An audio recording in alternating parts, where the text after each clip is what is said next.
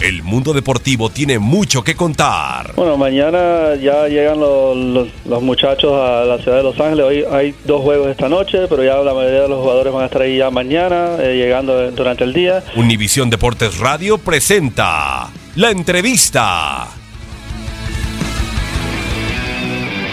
Me siento muy contento, orgulloso de este éxito que hemos logrado pero no queremos, no queremos parar aquí, queremos seguir eh, escribiendo historia y ojalá que vamos a hacer en el siguiente partido. De 10, 10, 11. sí, sí, sí, pero después de esta carrera estaba muerto casi. Muerto. Pero bien, bien.